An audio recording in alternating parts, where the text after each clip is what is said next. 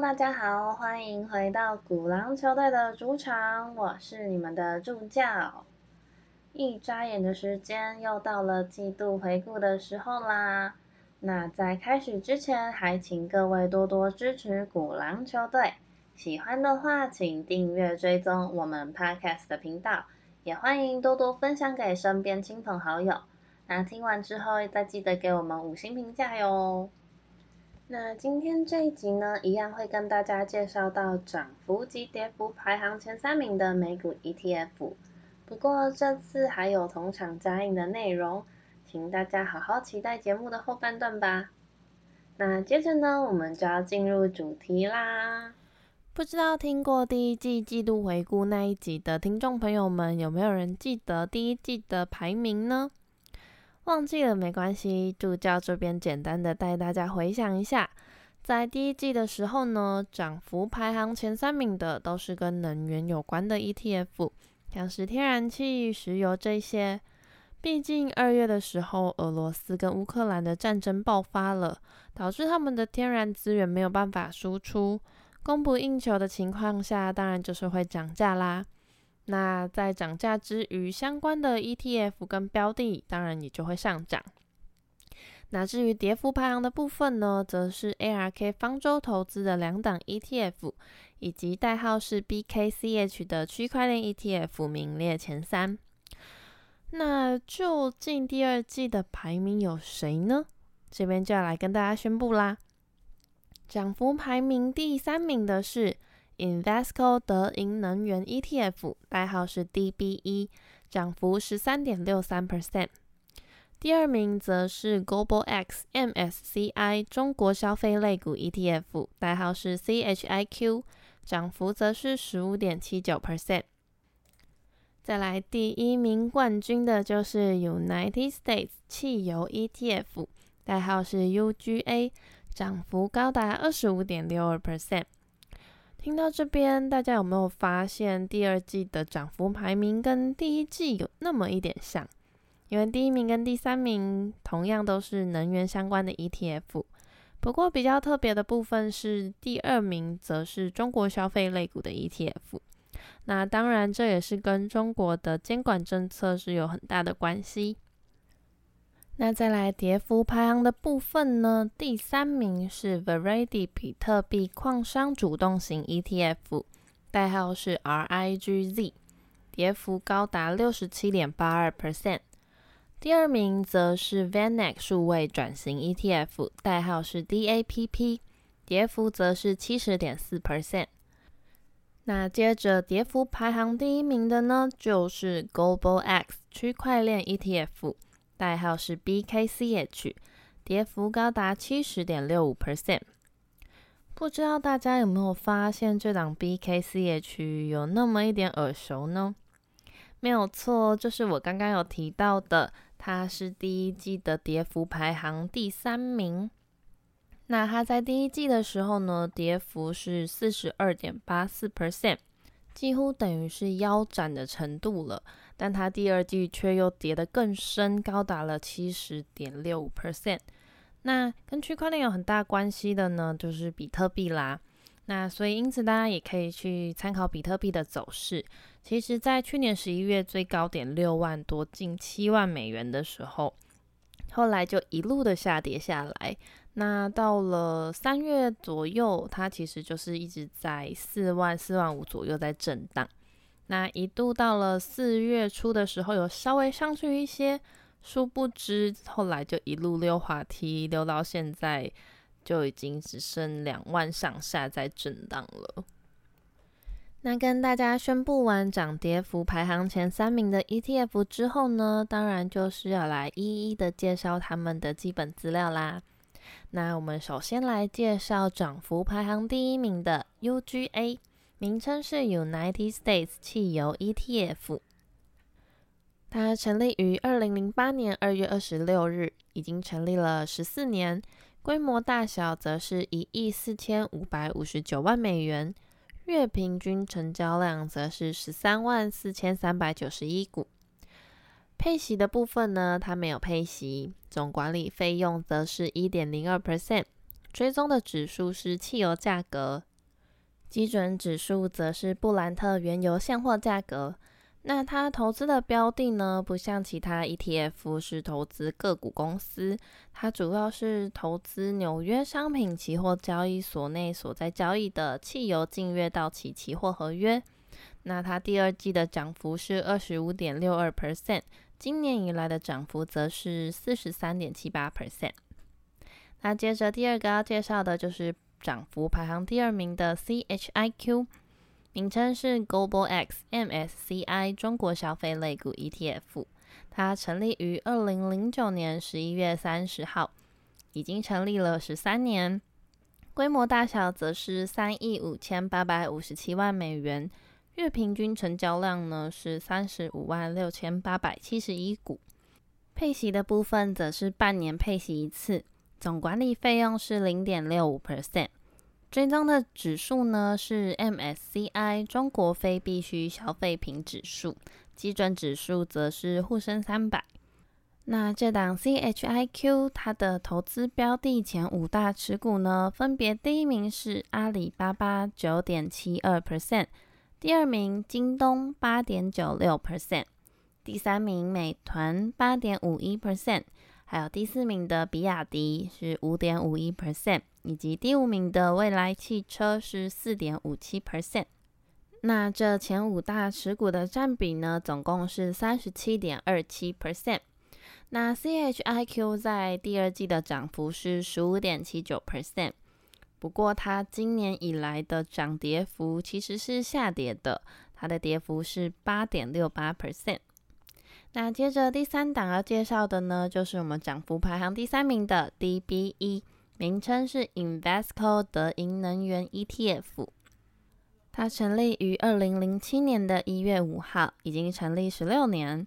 那规模大小的部分呢，则是两亿八千一百六十万美元，月平均成交量则是落在二十四万六千四百八十五股，配息频率呢，则是年配息。总管理费用则是零点七八 percent，追踪的指数呢是 DBIQ 最优收益多样化商品指数超额回报，基准指数则是布兰特原油的现货价格。那这档 DBE 呢，同样并没有持有真正的公司个股，它的投资标的则是数个交易量最大的能源商品期货。那分别是热燃油、氢原油、布兰特原油和天然气等等的商品。那它第二季的涨幅呢是十三点六三 percent，今年以来的涨幅则是四十一点九二 percent。接着就是要来跟大家介绍跌幅排行前三名的 ETF。第一名 BKCH，名称是 Global X 区块链 ETF，成立于二零二一年的七月十二日。其实才刚满一年而已。那它的规模大小呢是六千八百万美元，月平均成交量是十八万两千零八十八股，配息频率则是半年配息一次。总管理费用的部分呢是零点五 percent。追踪的指数呢是 Selective Blockchain Index，也就是区块链指数的部分。那基准指数呢是道琼美国科技类股指数。而它的投资标的前五大持股呢，第一名是 Coinbase，十点五五 percent，再来第二名是迦南科技，九点五二 percent，第三名则是 Riot，九点二五 percent，第四名是马拉松数字控股公司，八点三一 percent，以及第五名的 Galaxy Digital Holdings，七点二三 percent。而这前五大持股的占比呢，是高达四十四点八六 percent，快要将近一半的部分了。那它第二季的跌幅呢是七十点六五 percent，今年以来的跌幅则是七十三点九二 percent。接着呢是跌幅排行第二名的 DAPP，名称是 Vanek 数位转型 ETF，成立的时间是二零二一年四月十二日。也是刚成立一年多而已，规模大小的部分呢是两千两百八十万美元，月平均成交量则是十万七千六百二十三股，配息频率呢是年配息，总管理费用也同样是零点五 percent。追踪的指数是 MVIS 全球数字资产权益指数，基准指数同样也是道琼美国科技类股指数。那投资标的前五大的部分呢，是第一名 Block 十一点三八 percent，第二名 Silvergate 七点八九 percent，第三名为策略公司六点五九 percent，再来是第四名 Coinbase。六点三七 percent，以及第五名的 Northern Data 五点八五 percent，而这前五大持股占比的部分呢，则是三十八点零八 percent。那 DAPP 在第二季的跌幅是七十点四 percent，今年以来的跌幅则是七十四点一一 percent。紧接着呢，是跌幅排行第三名的 RIGZ。名称是 Verity 比特币矿商主动型 ETF，成立时间是二零二一年七月二十号，成立将近一年的时间。那规模大小呢是五百二十八万美元，月平均成交量呢是只有五千三百一十三股。那配息的部分是没有配息的，总管理费用则是零点九 percent。那因为它是主动型的 ETF，所以并没有追踪任何指数。那所谓的主动型 ETF，我在第四十四集的时候有说明介绍过。所以如果有听众朋友不了解何谓主动型 ETF 的话呢，也欢迎到第四十四集去听一下所谓的被动型 ETF 跟主动型 ETF 究竟差在哪边哦。而它的投资标的前五大持股呢，第一名是 Riot 九点七 percent，第二名是 Bitfarms 九点四 percent，第三名则是 Clean Spark 七点九 percent，再来第四名是 Argo Blockchain 七点七三 percent，接着第五名是 Core Scientific 六点三三 percent，这前五大持股占比总共是四十一点零七 percent。那这档 RIGZ 呢？它的第二季涨跌幅是负六七点八二 percent，今年以来的跌幅则是七十二点一二 percent。那不知道大家有没有发现，这次第二季的跌幅排行 ETF 这三档当中呢，跟我们的科技是息息相关。那第一名的区块链 ETF 以及第三名的比特币矿商主动型 ETF 更是非常的有关联，因为区块链跟比特币这些虚拟货币、加密货币呢，都是非常的息息相关的。那不知道听众朋友们了不了解区块链呢？那在一开始的时候，我有提到这一次呢会有同场加印的部分。那今天呢，助教我就要跟大家来说明一下。区块链究竟是何方神圣？十五世纪的时候呢，人类开始使用所谓的复式记账法来记账，让银行里面的数字呢能够被全世界的人信任，因而催生出了全球贸易啊，以及近代的资本主义。那每个人的交易记录呢，都会存在银行等等的中介机构当中，这就是所谓的中心化体系。那举一个简单的例子来说呢，假设今天王小明要转账给陈小美，那他必须透过银行作为中介。那银行之间如果要转账的话呢，也得透过中介机构，像是台湾的财经公司。那使用者呢都需要负担手续费，相关记录呢当然也就会留存在这些交易中心当中。那究竟区块链为什么会扯到这个记账法？会扯到这些转账啊等等的问题呢？区块链呢，它的英文名称是 blockchain，而简单来说呢，就是一种新的记账方式。可以把它想象成呢，一个在网络上面所有人都能够参与的电子记账本。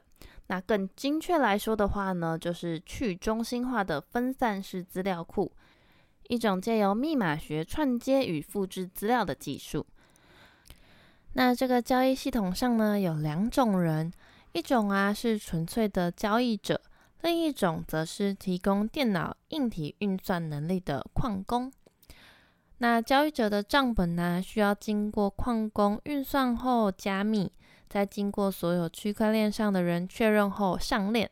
理论上呢，是不可以篡改，可以追踪，加密安全。那矿工运算加密的行为呢，称为 hash。因为帮忙运算，因此矿工可以获得定量的比特币作为酬劳。那交易账本分散在每个人手中，不需要中心储存或认证，所以就称为去中心化。那刚刚所提到的矿工，因为他帮忙挖矿，也就是所谓的运算跟加密，因而可以得到定量的比特币作为酬劳。因此啊，之前才会有一波挖矿潮，因为大家都想透过挖矿来增加自己的比特币持有量。